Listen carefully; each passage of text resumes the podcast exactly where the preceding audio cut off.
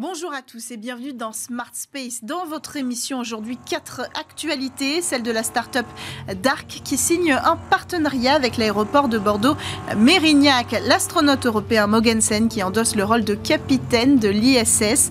Le télescope James Webb qui fait une découverte fracassante et surtout euh, ce retour d'échantillons d'astéroïdes sur Terre sept ans après le lancement de la mission Osiris-Rex. Et puis dans votre talk, on va challenger l'Europe et l'agence spatiale européenne est-elle en pole position pour nourrir les opportunités commerciales qu'offre le secteur à notre euh, économie? Réponse avec la responsable de la division politique euh, industrielle et économie spatiale à l'ESA. Voilà pour le programme. On démarre tout de suite avec l'actu direction Bordeaux.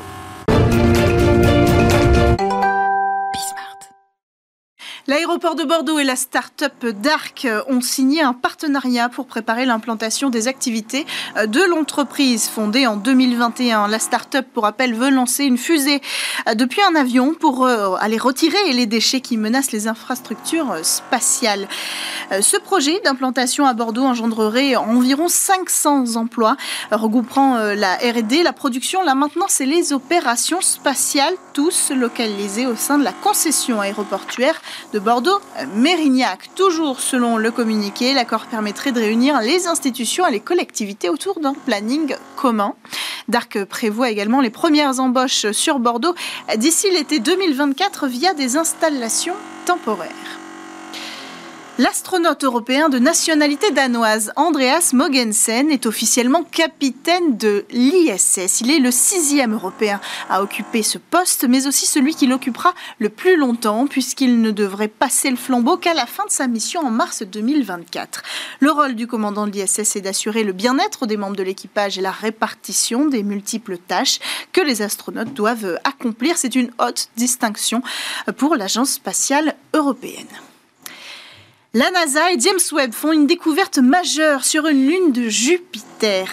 En scrutant la surface d'Europe, le satellite de Jupiter, l'instrument intégré au télescope a précisément détecté du dioxyde de carbone à sa surface. Alors, euh, même que les astronomes suggèrent qu'Europe abrite de l'eau sous sa surface de glace, cette découverte indiquerait euh, que cette lune pourrait obtenir, euh, contenir les éléments essentiels de l'apparition de la vie. Dans un communiqué, la NASA déclare Nous pensons maintenant avoir la preuve par l'observation que le carbone que nous voyons à la surface d'Europe provient de l'océan. Ce n'est pas anodin, le carbone est un élément biologiquement essentiel. Dernière actualité, les échantillons de l'astéroïde Bennu sont de retour. La NASA a récupéré 250 grammes d'échantillons prélevés sur l'astéroïde Bennu, le plus gros échantillon d'astéroïde jamais collecté, le premier pour la NASA. La capsule a atterri dimanche dans le désert de l'Utah aux États-Unis, sept ans après le décollage de la sonde Osiris-Rex.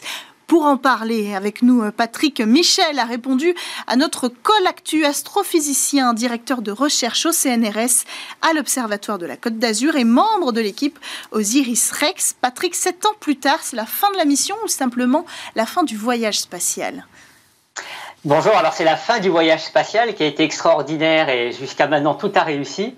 Et maintenant j'allais dire tout commence puisque le but de cette mission était de ramener un échantillon pour l'analyser sur Terre. Donc c'est le début d'une nouvelle aventure extraordinaire. Hmm. Euh, est-ce qu'on avait déjà euh, ramené des échantillons d'astéroïdes euh, sur Terre?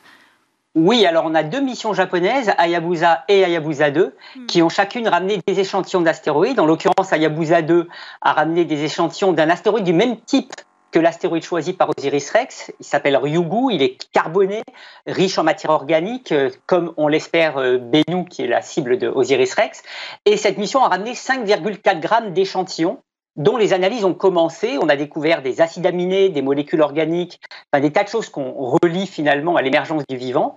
Euh, la différence, c'est que là, le, mécanisme de récolte de, Osiris Rex était plus sophistiqué et on espère avoir pris au moins 250 grammes.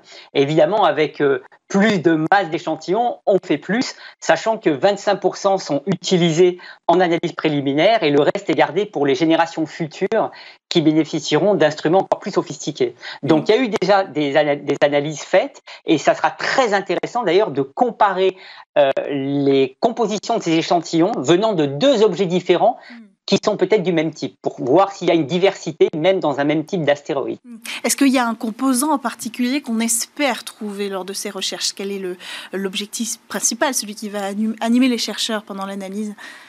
Alors l'objectif principal, c'est de remonter le temps. C'est-à-dire de comprendre comment le système solaire s'est formé, comment nos planètes se sont formées et surtout comment la vie a émergé sur Terre. Donc répondre à la grande question de l'origine de la vie.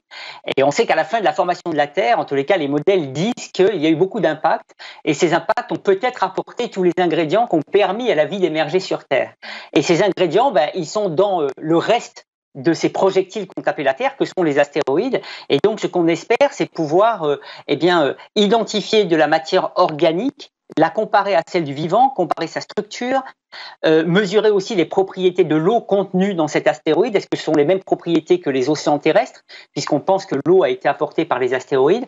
Donc c'est finalement faire le lien avec euh, les propriétés du vivant et euh, les propriétés d'un astéroïde qui est constitué finalement des mêmes composants, du carbone, des acides aminés, etc., pour justement vérifier ces scénarios euh, d'émergence de la vie par rapport extérieur. Hmm. Alors, au-delà de euh, cet objectif de, recherche et de connaissance temporelle et, biologique aussi euh, des origines de la vie, à l'heure où on parle d'exploiter les ressources en métaux des astéroïdes, est-ce que les résultats de ces analyses peuvent jouer un rôle? Peut-être dans le développement de cette nouvelle économie très prospective pour le moment oui, oui. Alors toute la mission en fait joue un rôle parce que pour pouvoir exploiter les astéroïdes, il faut les comprendre, il faut savoir interagir avec eux, sachant que ce qu'on a vu avec euh, Osiris Rex et les missions passées, c'est qu'ils ont une réponse aux actions qu'on leur fait subir, c'est-à-dire récolter un échantillon par exemple ou faire un cratère, qui est très contre-intuitive. En fait, euh, à partir des images, il est très difficile de savoir si le sol va être mou, va être dur, comment va se comporter cette matière qui est dans un environnement très différent de celui de la Terre, ce qui est très excitant pour les scientifiques. Et donc, en fait, euh, pour pouvoir euh, les utiliser comme des ressources, par exemple, au lieu d'utiliser de, ressources sur Terre pour explorer, explorer plus loin, on pourrait emporter le minimum et utiliser les astéroïdes comme des sortes de stations-service. Mais pour ça, il faut savoir comment interagir avec eux dans des conditions très différentes de celles de la Terre, de quoi ils sont constitués. Et effectivement, toutes ces missions aident à préparer cette nouvelle ère qui, à mon avis, se produira sur le long terme. Ça paraît de la science-fiction, mais se produira. Il y a déjà encore des, il y a des compagnies, des pays qui s'y intéressent, et à un moment donné, ça sera malin de le faire plutôt que d'utiliser nos ressources terrestres. Mais voilà, on est encore dans cette phase d'apprentissage, comprendre ce que sont ces objets, comment surtout interagir avec eux pour pouvoir les exploiter. Euh, de la même manière, cette mission aussi euh, euh, contribue à la défense planétaire, puisque Bennu a une probabilité très faible, mais non nulle, de rentrer en collision avec la Terre dans un peu moins de 200 ans. Et donc, savoir de quoi il est fait, savoir comment il réagit aux sollicitations externes est très importante pour pouvoir euh, affiner une méthode de déviation s'il fallait en arriver là. Hmm. Merci beaucoup Patrick euh, Michel d'avoir pris le temps de, nous éclairer sur ce retour d'échantillons record de 150 grammes depuis euh, l'astéroïde. Ben nous on suivra hein, les premiers résultats avec attention et vous viendrez peut-être les décrypter pour nous dans Smart Space à nouveau. Voilà pour l'actualité. On enchaîne quant à nous avec le talk sur Bismart.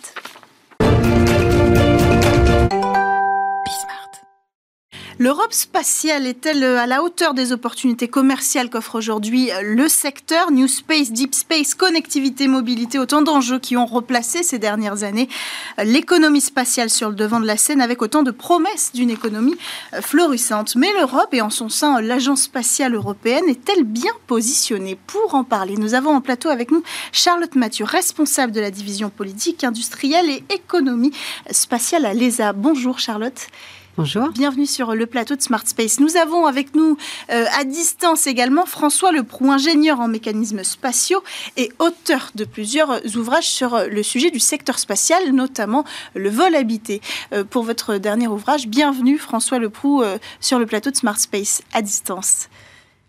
Bonjour, merci beaucoup. Alors Charlotte, quelle est la stratégie de l'Agence spatiale européenne en matière de nouveaux marchés qu'on peut résumer aujourd'hui au New Space? Donc euh, l'Agence spatiale européenne euh, a comme priorité le développement de euh, une de ses priorités, le développement des mm. activités spatiales commerciales en Europe. notre directeur général Joseph Aschbarer a souligné ça dès son arrivée et a organisé l'agence pour que nous nous adaptions à cette nouvelle réalité, que nous soyons là en soutien au développement de ces activités spatiales commerciales. Et en particulier en, au service de la transition verte et la transition digitale. Qui sont les gros focus pour vous en matière d'opportunités aussi Ou est-ce qu'on parle de nécessité, d'opportunités commerciales? Nous, nous, parlons du rôle de l'agence pour soutenir le développement d'un écosystème dans un monde qui évolue, dans une compétition qui est de plus en plus euh, importante au niveau international et donc avec beaucoup de, de, de, de défis à relever pour, ce, pour que notre secteur s'adapte et soit euh, compétitif et, euh, et, du succès sur les, mm. les, les, les, marchés commerciaux. Est-ce, est qu'on a des exemples de secteurs dans lesquels vous pouvez jouer un rôle? On reviendra un petit peu plus tard sur, sur ce, ce rôle à, à jouer, hein, les opportunités que vous pouvez créer ou, ou générer. Euh, vous, parlez de l'écologie par exemple. Est-ce qu'on a des, exemples assez concrets euh, de focus pour vous? Tout à fait. Le spatial a un rôle très important et irremplaçable dans le domaine du, euh, de, de, du, du, du, du, soutien au changement du climat. Bien Donc, bien sûr, avec des observations, euh, le système Copernicus en, qui est unique en Europe, d'observation de la Terre, la, la provision de données euh, d'imagerie euh, mm -hmm. spatiale en cas de catastrophe naturelle, avec la charte entre différentes agences spatiales. On l'a vu encore cet été, hein, avec les, les, nombreux incendies, on a pu s'appuyer sur les images de l'Agence spatiale européenne. Tout à fait. C'est ce qui en fait une priorité pour notre agence et ce qui va être discuté euh, début mmh. novembre au sommet spatial avec tous nos, tous nos représentants des, des pays européens. Si je comprends bien, aujourd'hui, l'idée, c'est aussi de se reposer sur les points forts euh, de l'Agence spatiale européenne pour accompagner les marchés. Tout à fait. Et la faire évoluer pour qu'elle les, les, accompagne au mieux. Oui. Alors François, quel, secteur vous identifiez de, de, votre côté euh, comme étant les plus propices à l'émergence euh, de cette économie spatiale? Le secteur durable, on en parle beaucoup hein, euh, dans Smart Space, mais, mais pas uniquement, j'imagine. De manière générale, effectivement, euh, les, mm, les 20 ans d'exploitation de la Station spatiale internationale ont permis de montrer que la recherche qui était faite en orbite pouvait avoir des débouchés commerciaux. Alors, c'est dans des secteurs de niche. Ça peut être pour la production de certains matériaux, euh, notamment des fibres, euh, des fibres optiques, hein, qui seraient très difficiles à réaliser sur Terre. C'est le cas pour certains médicaments. C'est le cas pour de, de la recherche biomédicale. Donc, la recherche à bord de l'ISS a permis de montrer euh, qu'il y avait potentiellement des débouchés commerciaux. Cependant, l'ISS n'est pas une infrastructure commerciale, c'est une infrastructure de recherche. C'est pour ça qu'aux États-Unis, on a tout un tas de développements de stations spatiales qui vont prendre le relais de l'ISS d'ici une dizaine d'années afin euh, d'y mener justement des missions commerciales. L'objectif, ce ne sera pas d'y envoyer des astronautes pour faire du tourisme spatial, mais bien d'y envoyer des astronautes mandatés soit par des agences spatiales, soit par des entreprises, afin de réaliser euh, certains de ces matériaux, certains de ces produits qui pourraient par la suite être ramenés sur Terre. Donc, ça, c'est déjà. Euh, c'est déjà une réalité, je vous coupe euh, François, mais c'est un sujet sur lequel on peut s'arrêter un, un, instant. Vous, vous, parlez de la recherche et puis de l'exploration. Euh, humaine aussi finalement, hein, en tout cas de l'occupation euh, humaine de l'orbite terrestre, et qui va passer au secteur privé après la fin de l'ISS. Il n'y a pas encore de projet. La Lunar Gateway est un projet euh, d'agence, mais euh, on n'a plus de projet a priori autour de l'orbite terrestre. Donc, est-ce que ça fait partie des ambitions de l'Agence spatiale européenne d'aller sur cette économie-là et peut-être donc de former des travailleurs qui seront dans, cette, dans ces stations comme celle d'Axiom, par exemple, pour ne citer qu'elle? Donc tout à fait, comme vous l'avez dit, la station spatiale internationale internationale aujourd'hui, euh, ces, ces, différents partenaires, incluant l'Europe, euh, se sont engagés jusqu'à 2030 et la réflexion est en cours et c'est un des gros sujets de réflexion euh, mmh. en cours sur l'avenir post-ISS. Nous voyons des acteurs effectivement privés s'intéresser au marché aux États-Unis, mais je voudrais aussi mentionner des acteurs européens, mmh. que ce soit pour des stations habitées ou des stations robotiques, c'est aussi un, un, marché important. Oui. Et donc le rôle de l'agence va être d'accompagner ces acteurs de leur donner, de leur donner les conditions pour pouvoir mmh. émerger et pour voir au mieux adresser les mmh. besoins du marché. Donc c'est pas tant occuper une position sur place, mais plutôt être le moteur des acteurs ici sur Terre qui pourront accompagner cette nouvelle économie. Il y a l'exemple de The Exploration Company euh, qu'on qu peut citer, qui est euh, la première société européenne à signer un, un accord de précommande, disons, avec euh, Axiom en l'occurrence, euh, pour son véhicule spatial. The Exploration Company, elle travaillait déjà avec l'agence spatiale européenne à, à, son développement. Tout à fait, tout à fait. Le, le rôle de l'agence spatial est très divers pour essayer d'aider à toutes les, étapes hmm. de la vie d'une entreprise et de ces nouvelles sociétés du New Space pour, euh, pour les faire euh, grandir et, et, se développer sur les marchés à l'international. Alors, alors de quoi on parle précisément? Là, on est allé tout de suite dans un sujet très micro qui va être celui de ce marché en particulier d'occuper l'orbite terrestre. ici sur Terre, votre rôle, c'est donc d'être moteur des acteurs des industries. Est-ce que c'est aussi de leur offrir des opportunités commerciales? Et si oui, lesquelles alors tout à fait. Le rôle, le rôle de l'Agence spatiale européenne, comme l'est le, le, rôle d'autres agences nationales en Europe, va être euh, en effet déjà d'être un client de ces, de ces sociétés-là sur des phases euh, amont, et également un client d'ancrage pour permettre de consolider des business models.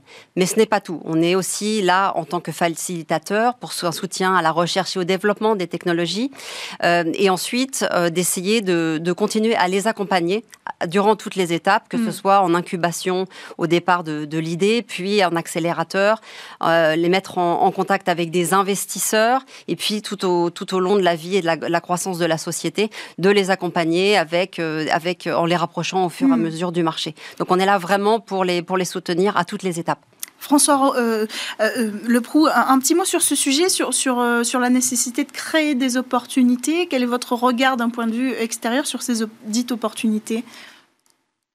Alors, effectivement, c'est la demande de la plupart des entreprises. C'est pas tant d'avoir la demande des entreprises, c'est vraiment de stimuler la demande en Europe euh, ce qu'on voit, c'est qu'un certain nombre d'industriels européens sont déjà bien placés sur le domaine de la commercialisation en orbite basse. Euh, pour reprendre juste l'exemple du volet du vol habité, euh, vous l'avez cité, avec Axiom, on a tout un tas d'entreprises européennes, notamment Thales Alenia Space et The Exploration Company qui gravitent autour. C'est également pour la, le cas pour la station spatiale privée américaine Starlab, à laquelle Airbus participe. Donc, le secteur privé n'a pas attendu finalement le secteur institutionnel pour se placer sur certains marchés, euh, mais à l'heure actuelle, euh, ces industriels européens se sont plutôt positionnés sur des marchés américains. Je pense que la demande des industriels européens maintenant, c'est davantage d'avoir des contrats en Europe, et c'est la demande qui est faite auprès de l'Agence spatiale européenne. Euh, ce sera le cas par exemple pour The Exploration Company, qui a obtenu des contrats avec un euh, Axiom Space à l'avenir pour consolider et pour, ancrer euh, ses activités en Europe. Évidemment qu'il faudra davantage de contrats institutionnels. On a vu euh, avec l'exemple américain que ça a très bien marché. la capsule Crew Dragon de SpaceX a été développée dans le cadre d'un partenariat public-privé qui était les programmes COTS puis DDDev. donc certainement, de tels programmes vont être implémentés en Europe dans les années à venir on se rend bien compte que l'Europe a actuellement toutes les cartes en main pour réaliser, à des coûts tout à fait raisonnables, un programme de maîtrise complète de l'orbite basse terrestre, avec un lanceur lourd en développement, Ariane 6, avec une présence sur des stations spatiales euh, commerciales, euh, essentiellement américaines, et avec potentiellement des vecteurs d'accès euh, pour du cargo, puis peut-être pour des, pour des astronautes. Hmm. Alors, vous avez mentionné la question du coût, elle est importante. Est-ce que budgétairement, on a les reins suffisamment solides pour accompagner notre secteur spatial en Europe et pour prendre ce virage-là? Alors, tout à fait, la question des coûts est, importante, mais je, voudrais juste élargir un peu à d'autres domaines, puisque là, on a parlé, euh, on a parlé de, l'exploration, mais le soutien se fait dans les domaines de la, des télécommunications, très porteurs, le domaine de l'observation de la Terre, euh, le domaine de l'accès à l'espace, le développement des micro-lanceurs. Donc, juste pour, pour dire que ce, le spectre est mm. extrêmement large, et nous cherchons à, à, couvrir mm. tous, ces, tous ces domaines. Euh, les, les, demandes varient bien sûr d'une société à l'autre, mais le, la, bien sûr, il y a une question d'investissement, d'argent. L'investissement euh, est assez important suivant, suivant les domaines, mais, euh, mais je pense qu'on est, on est quand même euh, à la hauteur et il y a quand même une volonté de la part de, de, nos, de nos États membres de, de, soutenir avec des nouveaux programmes ces activités commerciales. Après, il, la demande n'est pas que en termes d'investissement, de, elle est en termes aussi de support, en mhm. accès à des infrastructures pour des tests, d'expertise technique, exactement. Donc ce, tout, ce, tout ce cadre nous permet de, de les aider au mieux. Mais je, je, pense que nous sommes sur la bonne voie. Effectivement, comme, comme il a été mentionné, euh, nous avons tous les morceaux pour essayer d'avoir de, d'avoir un, écosystème euh, dynamique euh, dans le New Space aussi en Europe. Et on le voit avec l'attraction des, des investisseurs privés. Oui. Oui, alors vous avez raison d'élargir. Par exemple, vous avez cité euh, le sujet des, entreprises qui s'attaquent aux micro-lanceurs. Euh, on en compte dans euh, chaque pays fort de l'Agence spatiale européenne, c'est-à-dire les pays qui investissent le plus d'argent, qui ont déjà un secteur spatial fort au niveau national. L'Espagne est en train de, devancer un petit peu les autres à titre d'exemple.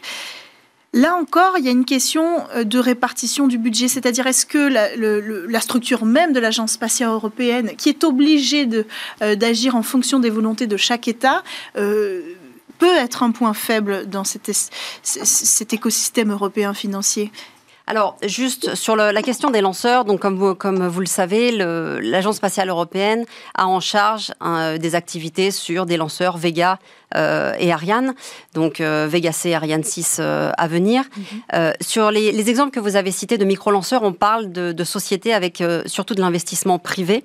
Donc notre rôle va essayer de, de, les accompagner aussi à pouvoir faciliter cet accès aux capitaux privés mhm. de ces sociétés.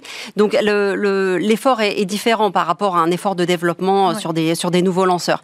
Donc, euh, donc on, a, on a un travail au niveau de l'Agence euh, spatiale européenne pour soutenir ces différentes initiatives, euh, mais il y a quand même beaucoup de, choses qui sont faites par, par elles-mêmes mm. au sein de ces mm. sociétés. Et, et François, est-ce qu'il est qu'il y a est-ce qu'on peut, on peut s'imaginer que, sur le long terme, un des risques, c'est le morcelage de cette, euh, cette réunion financière, hein, si on peut appeler ça comme ça, mais il y a cette, ce, concept d'ajouter de, au pot commun. Est-ce que ça, ça peut se morceler? C'est déjà la crainte qu'on avait avant la dernière euh, réunion ministérielle qui parlait de budget.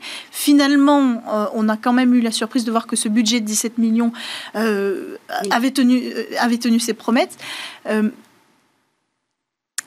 milliards, vous, avez, vous faites bien de le préciser, 17 milliards. Euh, François Leproux, est-ce qu'il y a un risque qu'on se morcelle? Voilà, est-ce que euh, ça peut euh, affaiblir la position de l'Europe aujourd'hui, la structure de cette, les ambitions nationales vs les ambitions de l'Agence spatiale européenne? Alors, on voit bien qu'il y a un certain nombre de pays, notamment l'Allemagne et l'Italie, qui commencent à avoir des ambitions beaucoup plus individuelles, notamment dans le cadre des micro-lanceurs. alors après, il faut bien voir qu'il y a encore un gap entre les capacités des micro-lanceurs, même les plus puissants comme ceux qui sont développés par RFA ou ISAR euh, en Allemagne, et un lanceur comme Ariane 6 qui sera de toute façon nécessaire pour tout un tas de missions de souveraineté, que ce soit des satellites géostationnaires pour la télécommunication ou pour des satellites militaires. Mais effectivement, plus Ariane 6 tardera à être mise sur le marché, plus certains États auront peut-être cette volonté euh, d'agir seuls, après, il y, a, un adage hein, qui est assez applicable à l'Europe spatiale, c'est que seul on va plus vite, mais on va moins loin. Et c'est certainement ce qu'on va voir dans le cadre des, des micro-lanceurs. Après, c'est bienvenu qu'il y ait de la concurrence dans ce domaine-là. La concurrence est toujours saine, elle permet de développer de nouvelles technologies. Euh, cependant, je pense que même s'il y a encore beaucoup de critiques envers la filière Ariane, et si certains choix de conception pour Ariane 6 peuvent légitimement être, euh, être discutés. Euh, personne ne prendra le risque de tuer cette filière qui est notre garantie euh, de souveraineté dans le domaine de l'espace. Et pour tout le reste, pour le domaine commercial, à l'heure actuelle, malgré tous les efforts qui sont mis en œuvre, le, marché du spatial en Europe est, à mon sens, encore d'une taille trop faible pour qu'on ne puisse pas raisonner au, au niveau européen et que l'on raisonne au niveau national. Hein. le marché euh, spatial européen est déjà relativement faible. Il n'y a pas une énorme demande en termes de lancement. Donc, si on raisonne à l'échelle nationale, ce sera encore moins le cas. Euh, les ambitions nationales, on va certainement davantage les voir dans les domaines d'accès à l'espace pour le domaine militaire. Hmm. Et je pense que des micro-lanceurs, qu'ils soient français, allemands, espagnols ou italiens, auront essentiellement comme clients euh, les forces armées de ces pays. Vous, rejoignez cette euh, analyse, Charlotte Mathieu? Alors, je, dirais, vous parlez de la, question de, l'éparpillement. Je pense que euh, les ambitions nationales ont toujours existé, et ce, en complément d'ambitions européennes. Euh, et, je pense que c'est au bénéfice de toute la communauté européenne. Ce développement, si on parle des activités commerciales, donc notre, point de départ, il, y a il y a des efforts qui sont faits dans certains pays au niveau national pour avoir un vrai support et un soutien de ces, de ces ses activités commerciales. Exemple de la France, avec mhm. un, un, milliard et demi d'investissements sous France, sous France 2030, liés en particulier à, l'émergence de nouveaux acteurs spatiaux. Et tout ça vient consolider un, un, écosystème et, et, un paysage industriel mhm. qui se renforce au fur et à mesure. Donc je pense que, comme vous l'avez rappelé, il y a quand même une confiance de nos États membres dans le mécanisme de l'Agence spatiale européenne, comme, euh, comme le montre le niveau d'investissement. On a encore euh, ces dernières semaines des États membres qui ont continué à rajouter de l'argent sur l'argent qui, par rapport à l'argent qu'ils avaient, ils avaient mis euh, au pot commun en novembre dernier. Donc je pense que, que le, secteur spatial est, un, est un secteur où le, national et l'européen se renforcent hmm. et, que cette, encore, et cohabitent et cette diversité fait vraiment la force hmm. de notre de notre secteur. Alors, euh, peut-être qu'on peut se dire un mot euh, sur la collaboration euh, de l'agence spatiale avec l'Europe elle-même et dans ses structures, avec la Commission européenne par exemple, dans le cadre de ce développement industriel et économique. Tout à fait. Donc, euh, l'Agence spatiale européenne travaille en, forte collaboration avec l'Union européenne, avec la Commission européenne et avec EUSPA, l'Agence euh, des programmes euh, spatiaux européens. Donc, c'est une, relation de longue, date. Sur, ce dossier de, développement des activités commerciales, nous avons des partenariats assez proches, en particulier sur les activités de financement, d'accès aux capitaux, des partenariats avec notamment la Banque européenne d'investissement et avec les outils qui sont liés à Cassini, mhm. donc qui se permettent euh, d'avoir un accès plus facile à des capitaux, euh, à des capitaux privés euh, pour nos, nos acteurs spatiaux commerciaux. Oui. François Lepoint, un dernier mot sur cette collaboration indispensable avec l'Union européenne?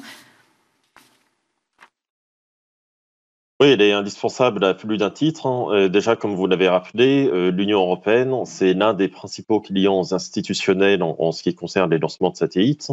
Alors, avant, avec les constellations Galileo et Copernicus, à l'avenir, avec la communication télécommunication IRIS-3. Donc, ce sont des lancements institutionnels qui peuvent, euh, qui peuvent être dévoués alors soit aux lanceurs de la filière Ariane, soit aux futurs lanceurs privés.